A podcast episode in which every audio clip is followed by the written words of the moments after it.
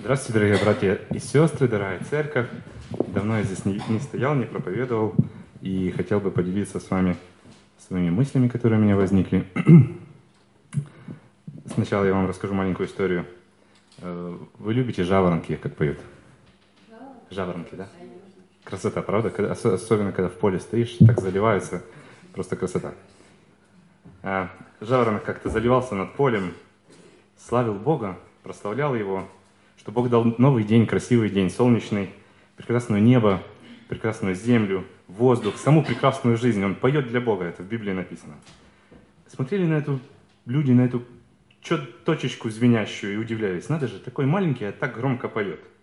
А жаворонок себе летит и думает, хм, странно, такие большие, сильные, венцы творения Божьего, а так тихо поют.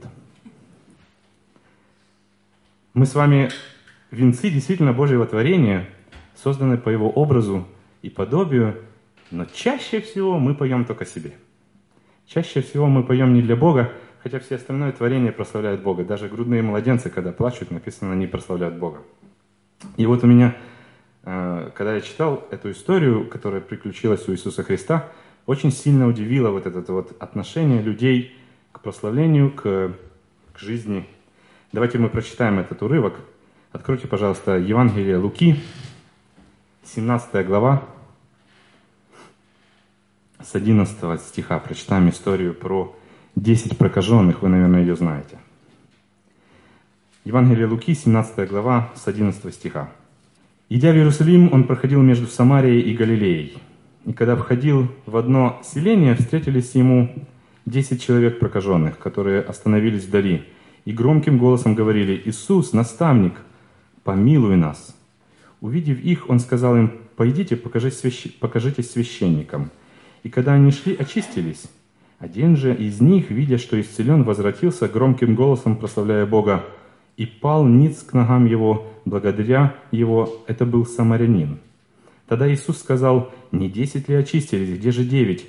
как они не, возврати... как они не возвратились воздать славу Богу, кроме всего иноплеменника, и сказал ему, встань, иди, вера твоя спасла тебя. Вы знаете, жизнь прокаженная на самом, на самом деле очень тяжелая была в то время. Это человек в изгнании, который, который не может жить вместе со своими родными, он заболел, и он даже не может видеть свою жену, они ему приносят еду иногда. А так, в принципе, это человек без определенного места жительства, он, он просто прибивается к, к таким же самым, как он, и живет так пока эта болезнь как-то не пройдет, если она пройдет, потому что под проказой подразумевались разные-разные кожные болезни. Хоть это даже высыпка какая-то была, все равно человек должен был уйти. И там мог заразиться какой-то действительно страшной болезнью. И вот эти люди жили не в городах, а где-то на, на, на границе городов. И, и, и, и, и эта жизнь была бедняков, очень мучительная жизнь, потому что они из себя это скребали, и все люди от них пытались отвернуться.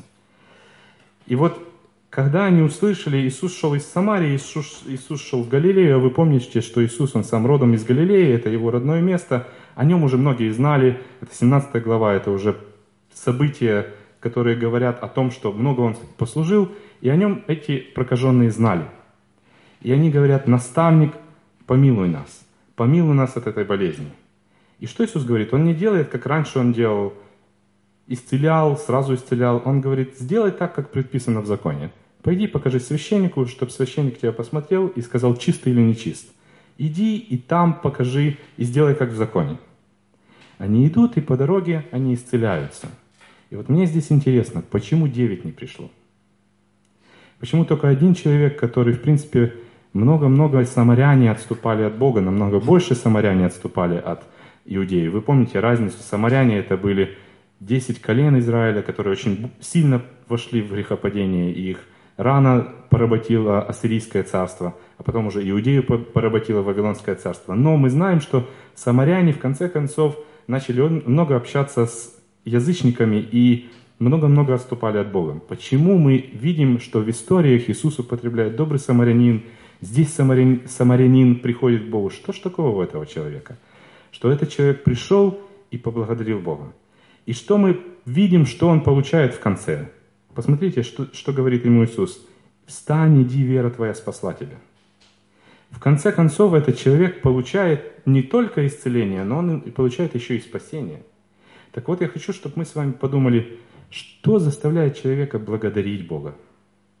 Что заставляет, что человек приходит и благодарит, а другие люди, 90% из этой группы, пошли и только получили то, что они хотели, они хотели и дальше пошли жить, как они хотели. Десять человек это, на, это, это мы с вами. Мы с вами прокаженные люди в духовном смысле. Мы с вами все усеяны ранами духовными, мы с вами усеяны гордостью, обидами, обманом, злобой, раздражением. Это все проказы наши. И мы вопьем к Богу, Боже, избавь нас от, от этого. И когда мы получаем избавление, мы уходим в свою жизнь и живем свою жизнью. Вместо того, чтобы прийти к Богу и сказать, Боже, прости нас, Боже, спасибо Тебе, и Бог нам скажет, иди, вера Твоя спасла тебя. Проблема в том, что я вижу в этом нежелание сердца прийти и поблагодарить Бога, это когда мы не знаем Бога. Когда мы не знаем любви Бога, когда мы не знаем Его отношения к нам, когда мы не размышляем о Его любви, нас не тянет к Нему. Как сегодня говорилось, мы поклоняемся Богу. Как мы можем поклоняться Богу, если мы не знаем святости и величия Бога? Если мы знаем, что Бог велик, если мы знаем, насколько Бог свят, насколько мы не соответствуем Божьему, Божьей святости Его жизни, тогда мы не будем Ему поклоняться, потому что с нами все хорошо. Если я не знаю Божью любовь ко мне, насколько Он за меня пострадал, сколько Он для меня сделал, насколько Он величественный, насколько Он меня сильно любит, я не буду Его благодарить и не буду к Нему приходить. Зачем? Если у меня все в порядке, я уже получил все, что хотел в своей жизни. И так и получилось с этими людьми. И поэтому я хочу, чтобы мы с вами напом... напомнили себе историю любви Бога к нам. Я хочу, чтобы мы с вами, для того, чтобы иметь ревность по Богу, чтобы мы с вами опять начинали думать о Его любви к нам. Чтобы мы возобновляли наше мышление, чтобы мы все больше и больше окутывались в Его любви. Оклянитесь, ведь нас Божья любовь окружает, правда же? Мы сидим, мы здоровы, и даже если мы болеем, Господь все равно о, нами, о нас печется и заботится о нас. Наша человеческая натура такая, что мы чаще склонны критиковать и видеть что-то плохое. Ведь не так? Мы часто что-то видим, как сегодня в стихе, наши бревна, наши глаза полны бревен, и мы все время эти бревнами друг другу тычем, вместо того, чтобы быть благодарными Богу. И я вижу проблему этих людей, девяти, и нашу с вами, и мою, в том, что мы недостаточно окутываемся, недостаточно купаемся в Божьей любви. Мы живем своей жизнью, копошимся, что-то делаем, но мы не раздумываем, как Господь нас сильно любит, насколько Он величественный, насколько Он нас возлюбил, и вся Его любовь, она не просто вот сейчас я люблю и что-то сделаю для моего, для моего ребенка. Его любовь стратегическая, она с самого начала создания мира, и вот сейчас она на нас все время изливается постоянно – и она не заканчивается, она постоянно бушует, кипит, велич, величественная любовь, его любовь. Поэтому хотел бы с вами напомнить нам с вами, какая величественная Божья любовь, чтобы мы имели желание Его благодарить. Потому что все время себя заставлять, я должен благодарить, я должен прославлять Бога. Так далеко не уедешь, оно забуксует и остановится. Нам познавать Бога все время нужно, Его глубину, высоту и величие. Чуть-чуть отвлекусь, например, с детьми. Мы учим наших детей благодарить, чтобы они были благодарны. Почему? Потому что мы, мы сами, мы, если не научим их благодарить, нас, родителей, то они сами не научатся. Откуда они возьмут эту привычку благодарить? Они должны понимать, что они чему-то должны быть благодарны. Потому что если они будут все время кушать там завтрак, обед, ужин, они будут думать, да, это, это так и должно быть. В принципе, я заслуживаю это. Мне, все вокруг меня должны крутиться и мне это давать, правда? но мы должны учить быть благодарными сердцами. И третье, это не только им нужно, но и нам нужно, чтобы у нас взаимоотношения с ними были, чтобы мы ощущали, что наши дети нам благодарны. Самое важное, что приведет нас, приведет нас к Христу, как этого самарянина, это знание Божьей любви к нам. Чтобы мы не были в группе вот тех 90%. Давайте сначала начнем. Бог сотворил нас по образу и подобию. Это в Бытие написано. Он сотворил нас по своему образу. Все остальные творения, все остальные животные, птицы и все, и все дальше просто сотворено. А Бог вложил в нас с вами свою натуру. Вот какой Он, такой, так и мы отображаем Его. Мы Его зеркало. И кроме этого, Он еще, что Он вздохнул в нас жизнь, вдохнул свой дух, сделал отношения, Он еще и сказал, владычествуйте над этой землей. Он нас сделал своими здесь проконсулами, как в Римской империи, или своими теми, кто представляем его личность. Вот как мы живем, и все остальные смотрят на нас, так и мы представляем Бога. Это очень величественно, потому что иногда смотришь, как человек думает о себе, что он ничего не, не, не имеет значения, что он никто, но мы все дети Божьи, мы творение по Его великой любви. И Он нас вложил. Посмотрите, что Бог говорит. Я, не, не, можете не открывать, просто буду говорить места, чтобы потом, если вы хотите, посмотрели. Бытие, первая глава. «И Бог благословил их, и сказал, плодитесь и размножайтесь, и владычествуйте». И в конце Он говорит, «И увидел Бог все, что Он создал, вот хорошо весьма». Мы весьма в Божьих глазах, пусть мы сейчас грешные, но Он видит в нас свои создания, которые Он любит и постоянно любит. Мы весьма хорошо сотворены для Него. Дальше что происходит в жизни? Люди настолько начинают отступать от Бога и, и грешить, что Бог говорит со, состояние человека, что люди земли, земли полны зла, и что они только о зле и думают. Это состояние времен, времен Ноя, шестая глава Бытия. Люди постоянно думают о зле. И в Матфея тоже Иисус говорит, что любовь охладеет, потому что будет преизбыток все время зла.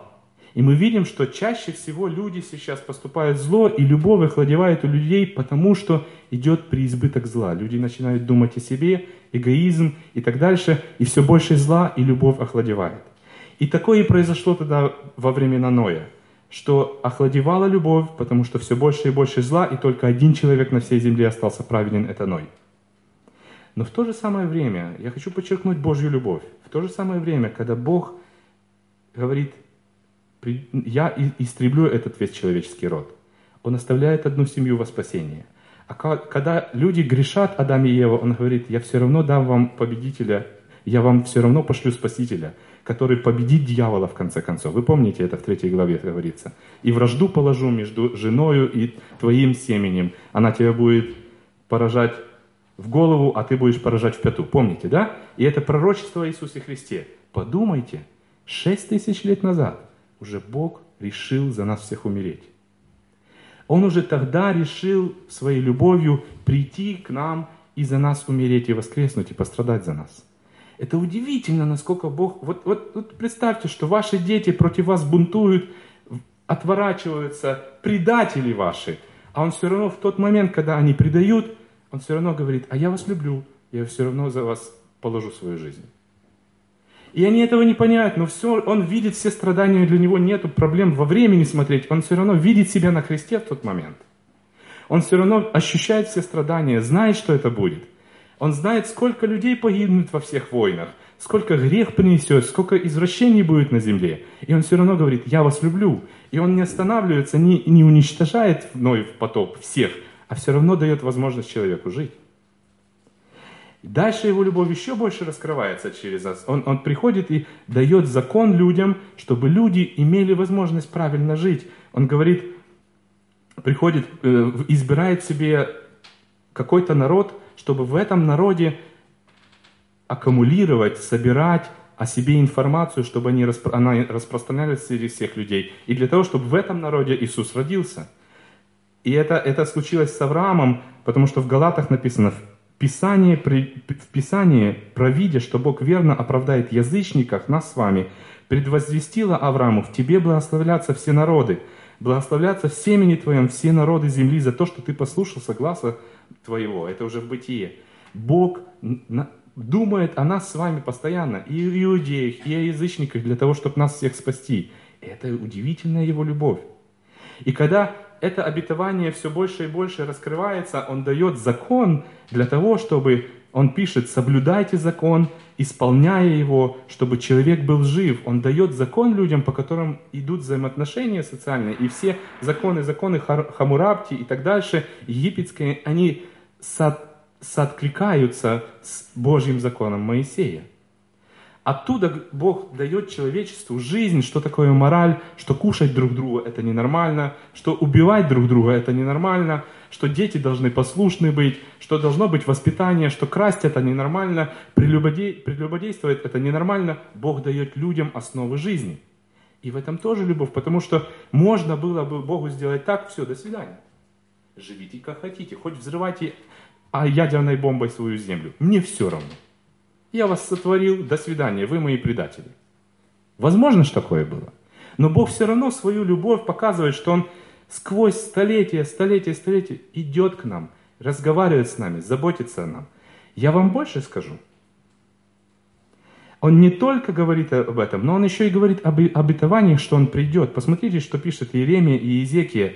«Я вложу в сердца ваши новый закон, так что вы будете хотеть исполнять мои заповеди». Так что вы будете хотеть исполнять мою волю. Нормально люди не исполняют волю.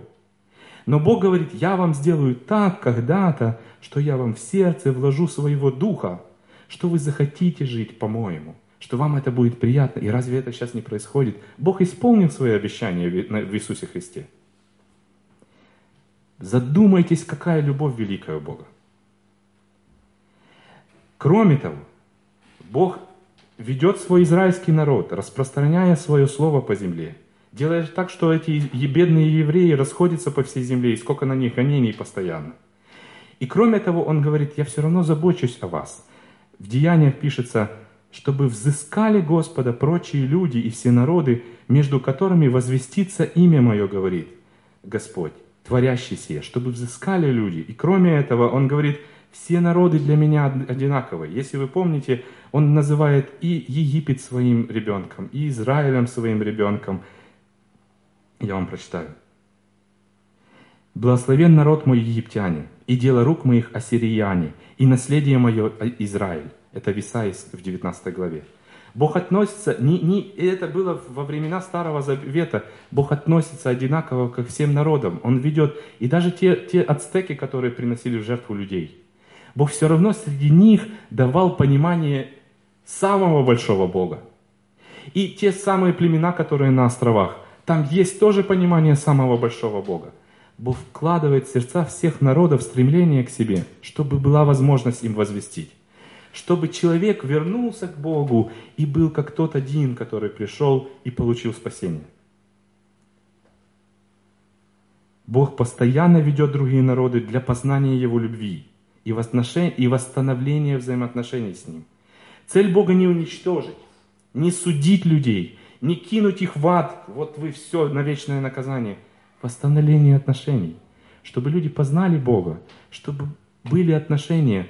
И кроме того, что отношения могут быть как у Творца и творения, Бог еще дальше хочет сделать отношения, еще ближе, отца и сына, отца и дочери. Это уму непостижимо. Как можно сделать так, что на протяжении для нас таких долгих лет Бог все равно хочет построить новые отношения. И Он этого добивается. Как Он захотел тогда при грехопадении, так оно и будет. Дальше Бог еще больше делает. Нужное время, которое Он выбрал 2018 по нашему лет назад, Бог приходит на эту землю. И Он потом говорит, что нет большей любви, кто положит, положит душу свою за друга своего. Он, Бог говорит те слова, которые Он живет, Иисус Христос, что нету больше любви, чем я положу за вас свою душу. Он называет нас с вами друзьями. К римлянам 5 главе Бог говорит, Бог свою любовь к нам доказывает, ему еще и доказывать нужно любовь, тем, что Христос умер за нас, когда мы были еще грешниками. Бог доказывает нам любовь, чтобы мы в эту любовь поверили, чтобы мы жили ею, когда мы еще грешниками были, когда мы копошились, понимаете? Когда нам до этой любви вообще не было дела, когда мы даже и не понимали, что нам Бог нужен. Бог все равно доказывает и говорит, я вас люблю. В Иоанне 3,16 вы знаете это. Бог так сильно, я добавляю, Бог так возлюбил Бог мир, что отдал своего Сына единородного, чтобы всякий верующий в Него не погиб, но имел жизнь вечную. Нету исключения. Всякий. Старый, молодой, еврей, язычник. Каждый человек сильно грешен, чуть-чуть грешен. Как он себя понимает? Но Бог так любит нас, что отдает своего, своего Сына, единственного. Богу не нужны мы. Он самодостаточный. Ему хватает общения. Отец, Сын и Дух Святой. Хватает общения на всю вечность, навсегда. Ему не нужно было сотворять этот материальный мир. Ему не нужно было сотворять все, все галактики. Ему не нужно было делать этот мир таким неимоверно сложным, с такими сложными взаимодействиями. Ему не нужно было делать наше тело такое сложное, чтобы потом умирать за нас. Вы думаете, он не знал, что человек предаст его? Но он на это шел, потому что он очень нас любит. И, и ощущение вот этой любви как раз и толкает нас благодарить его, толкает нас жить им, толкает нас поклоняться ему. И если мы не поощущаем этой любви, не думаем о ней а живем и копошимся, мы будем копошиться дальше, дальше, далее, к сожалению. Кроме смерти своей, что многие говорят, например, мусульмане говорят, что Иисус был пророком и умер, и все, он был хорошим пророком, но умер. Но Бог воскрес. Бог воскрес и дал жизнь. И он говорит, любовь Божья излилась в сердца наши Духом Святым данным нам, ибо Христос, когда еще мы были немощны, в оправдании, в определенное время умер за нечестивых, Ибо едва ли кто умрет за праведника, разве за благодетеля, может быть, кто ее решится умереть. Но Бог свою любовь нам доказывает тем, что Христос умер за нас, когда мы еще были грешниками. Я опять повторяю пятую главу. Божья любовь излилась, пятая глава римлянам, простите, Божья любовь излилась к нам в Духе Святом. Когда Иисус Христос уходил, Он говорит, я вам дам наставника, я вам дам утешителя, который придет и напомнит обо мне все, который будет вас утешать, и из-за которого вам будет хотеться исполнять заповеди. Вот то обетование, которое Господь давал в Иезекииле, оно исполняется в Духе Святом, когда мы принимаем Господа и говорим, Боже, прости меня. Мне надоело копошиться в этой жизни. Мне надоело жить постоянно недовольство. Мне надоело жить и постоянно грешить, и постоянно как белочка в колесе бегать. Я хочу жить тобой. Я хочу жить познанием Твоей любви. Я хочу, чтобы Дух Твой Святой обитал в моей жизни. Я хочу, чтобы мой характер менялся, мои мысли менялись, мое поведение менялось. Бог это дает нам с вами.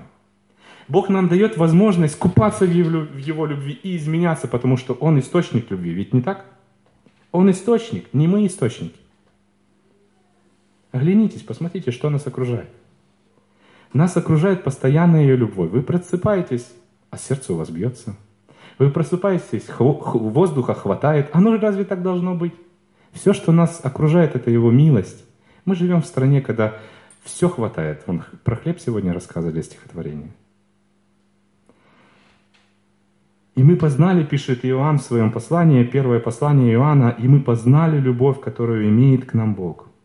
И уверовали в эту любовь, уверовали в нее. Бог есть любовь.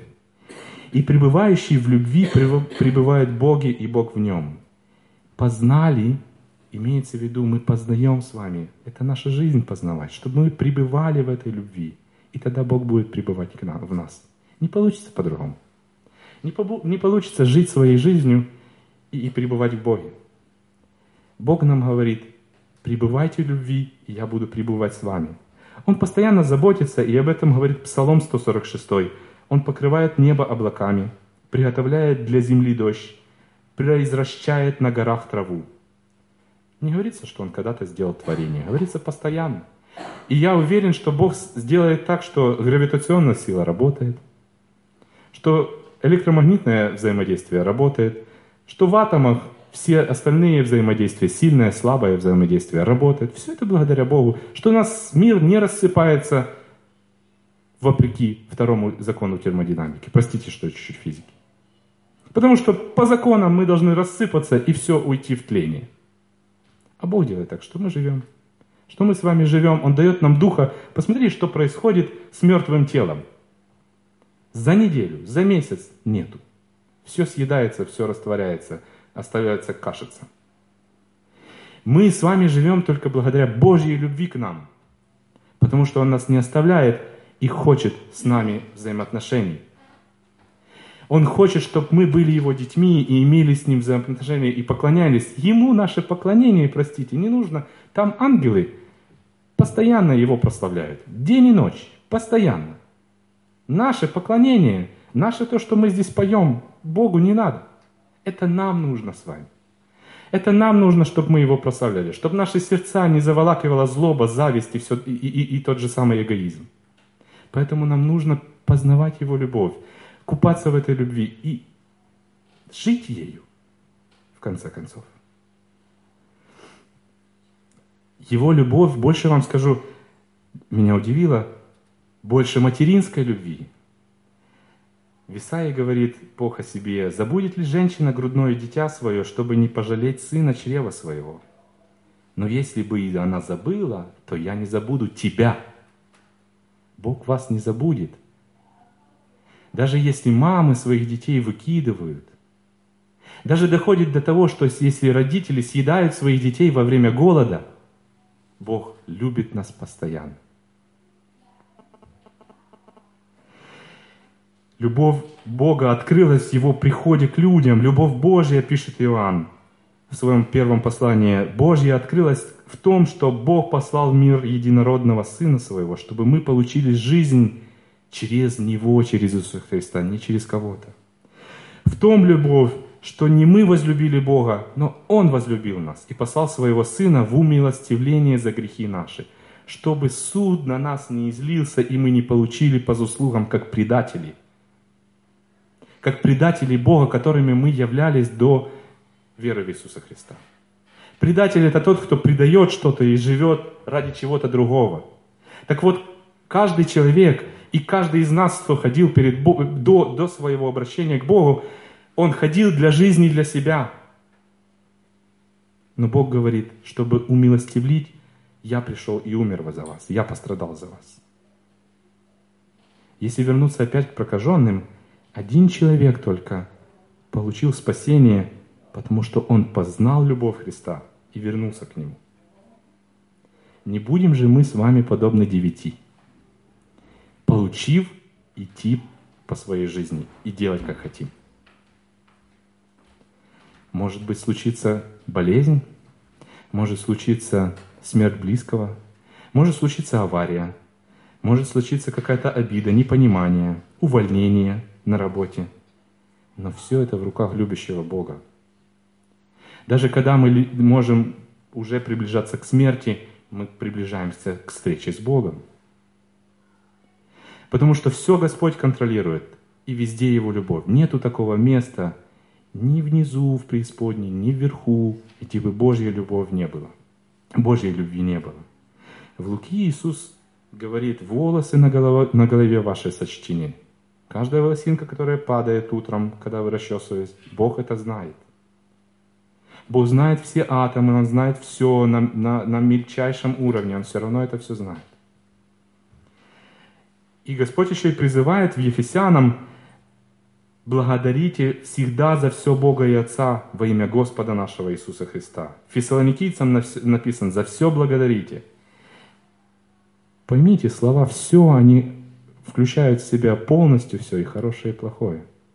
Так вот, благодарность, она исходит из сердца, которое любит и которое познало любовь. Любимое сердце и сердце, которое умеет любить. А как мы можем научиться любить, если Господь на источник любви? Я есть любовь. Только когда мы познаем Его любовь, мы можем любить других людей. И это познание, я хочу вам еще подчеркнуть, оно не происходит одиножды. Я покаялся, я познал Бога, я прости, попросил у Бога прощения, Он пришел в мою жизнь, и все. Я знаю Божью любовь. Это процесс нашей жизни. Познание Господней любви, любви Иисуса Христа к нам. Это познание. Иногда мы можем забывать. Это нормально. Иногда мы можем уходить, и нам кажется, что Бог далеко, хотя Он очень, очень близко в этот момент. Это бывает так. Но я просто прошу вас, братья и сестры, давайте купаться в Его любви, познавать Его, чтобы мы не были как те девять человек. Пусть Господь нас в этом благословит. Аминь.